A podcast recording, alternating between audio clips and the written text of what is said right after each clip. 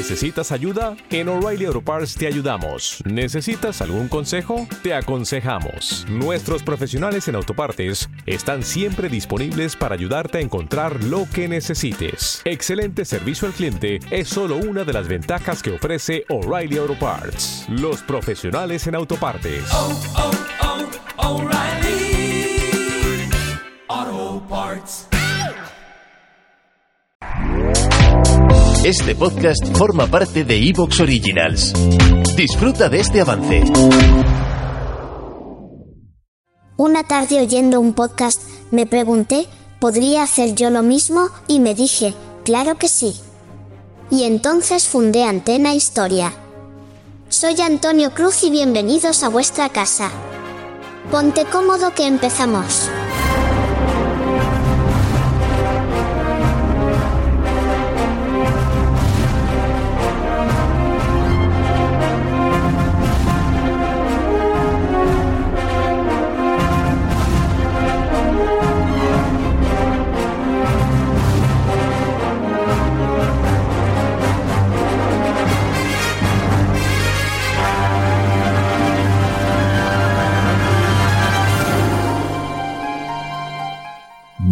Bienvenidos a Antena Historia.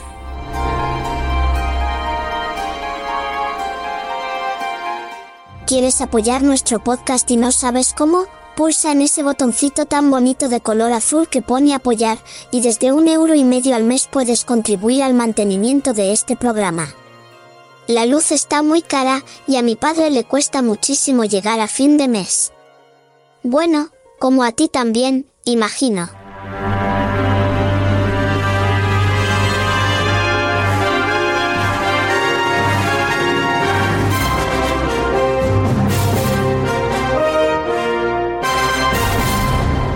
Bienvenidos a Antena Historia. La Gran Guerra, la Segunda Guerra Mundial, Corea, Vietnam, la Guerra Fría, pero también Roma, Grecia, Cartago, los pueblos bárbaros. Todo en Antena Historia, tu podcast de historia militar, política y social. Antena Historia, la historia como nunca te la han contado.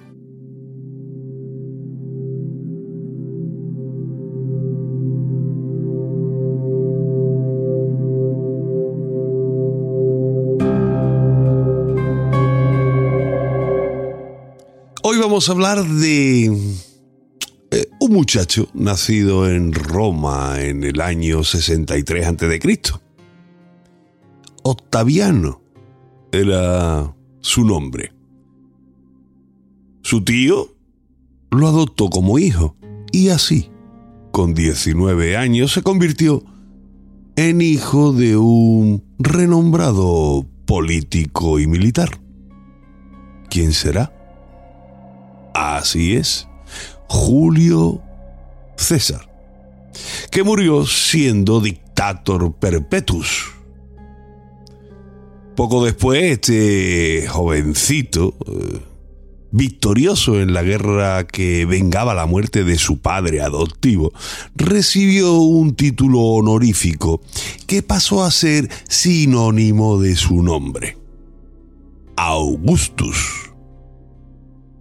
Así que ya convertido en Augusto, se habla de él como el primer emperador de Roma, al que bueno, quizás sería mejor llamarlo príncipe, pues ese era otro de sus títulos, princeps, es decir, el primum inter pares, el primero entre los iguales.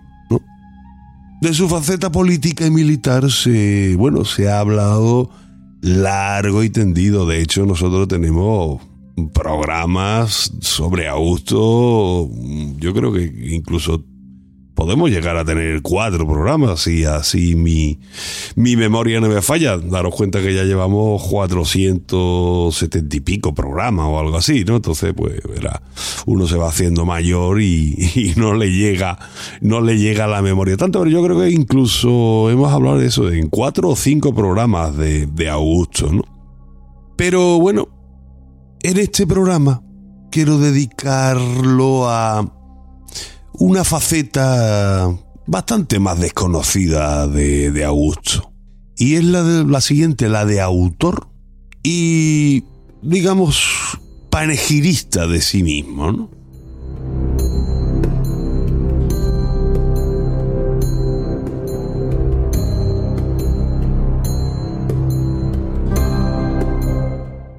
Así que vamos allá. Eh, Augusto murió el 19 de agosto del año 14 después de Cristo. Y bueno, consciente de que iba a morir, ¿no? Poco antes, pues, había dejado al cuidado de las vírgenes vestales cuatro documentos para que los custodiaran y se los dieran a conocer a su sucesor. Esos documentos eran un testamento, las instrucciones para su funeral, un balance de la economía del imperio y un listado de sus logros militares, que debía pues ser grabado en bronce y colgado en su mausoleo.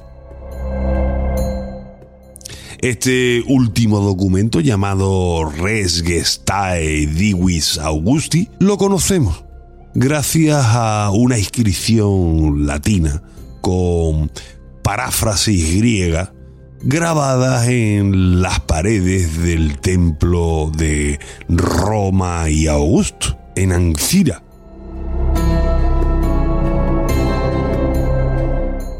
El emperador pues dirigió eh, o mejor dicho, el príncipe, nunca me gusta llamarlo emperador, porque realmente mm, no lo fue. O sea, fue el príncipe, ¿no? El príncipe Augusto, ¿no? Dirigió este texto a los ciudadanos romanos, eh, esto es a los habitantes de la, de la urbe. ¿no? Pues bueno, tan solo mencionaba las provincias para recordar su conquista por los romanos, ¿no? Mientras que eh, recuerda su propia generosidad eh, para con la gente de Roma y los diversos juegos que organizó para ellos. Así que estamos ante un texto escrito en un estilo, digamos, sencillo y claro, alejado de, bueno, del ornato y el retoricismo estilo asiático.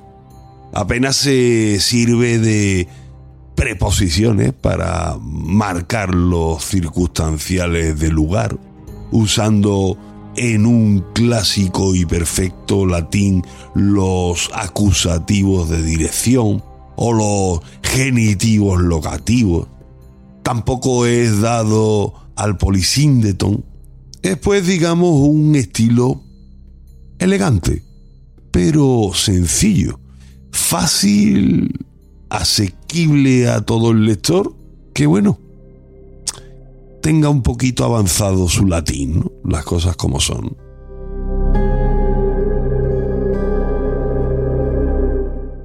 Pues como se puede suponer, estamos ante un documento eh, de claro tenor autobiográfico y por tanto poco digno de, imparcialidad. Eso está claro, ¿no? Es una clara apología que contenía lo que el propio Augusto quería que se recordara de su vida pública. Así que claro, en este documento, ¿no? en este escrito, se omite aquella información que podía ser, eh, digamos, ambigua o, o que no dejaba a Augusto en buen lugar. Así que hemos de tener claro que en última instancia nos encontramos ante una parcial enumeración de sus logros, pero que no recoge, por ejemplo, la totalidad de sus reformas legislativas ni administrativas. Tampoco expone su interés por, por defender la, la religión tradicional, ni nos ofrece una explicación de sus políticas, por ejemplo, exterior. Pero bueno, con todo, da las pinceladas suficientes de sus hechos y acciones para ver que estamos ante un documento que busca el recuerdo y la aprobación general de las generaciones venideras. ¿no? no hay que dudar que la res gestae divi Augusti supone el propio panegírico de Augusto para eso, justificar sus políticas y su gobierno, lógicamente. O sea, por eso decíamos, muchas veces se habla de su padre adoptivo, ¿no? De su tío Julio César, ¿no? Que era un auténtico vendedor de sí mismo, ¿no? Sobre todo cuando se habla de la guerra de las Galias, ¿no? Y César llegó y tal, y vio y pum y tal. O sea, se vende de una forma impresionante. Bueno, pues, Augusto hace exactamente lo mismo. De hecho, una de las, digamos, de los orígenes, ¿no? De los orígenes mitológicos de, de Roma, precisamente lo, lo encarga Augusto, ¿no? Se lo encarga Virgilio y hace, bueno, toda la historia, toda la historia de Aneas que se escapa de Troya con los pérfidos griegos atacando y conquistando esa ciudad y que, bueno, recala allí en, Italia y demás. Y de ahí, pues, surge toda, toda, toda, toda, toda la historia de Rómulo y Remo. Fijaros si... Bueno, pues prácticamente si hace eso con su ciudad, con Roma, que tiene que darle un inicio glorioso, y pues evidentemente que no va a hacer consigo mismo, ¿no? Está claro, ¿no? Pero bueno, vamos a ir. ¿Te está gustando lo que escuchas? Este podcast forma parte de Evox Originals y puedes escucharlo completo y gratis desde la aplicación de Evox. Instálala desde tu store y suscríbete a él para no perderte ningún episodio.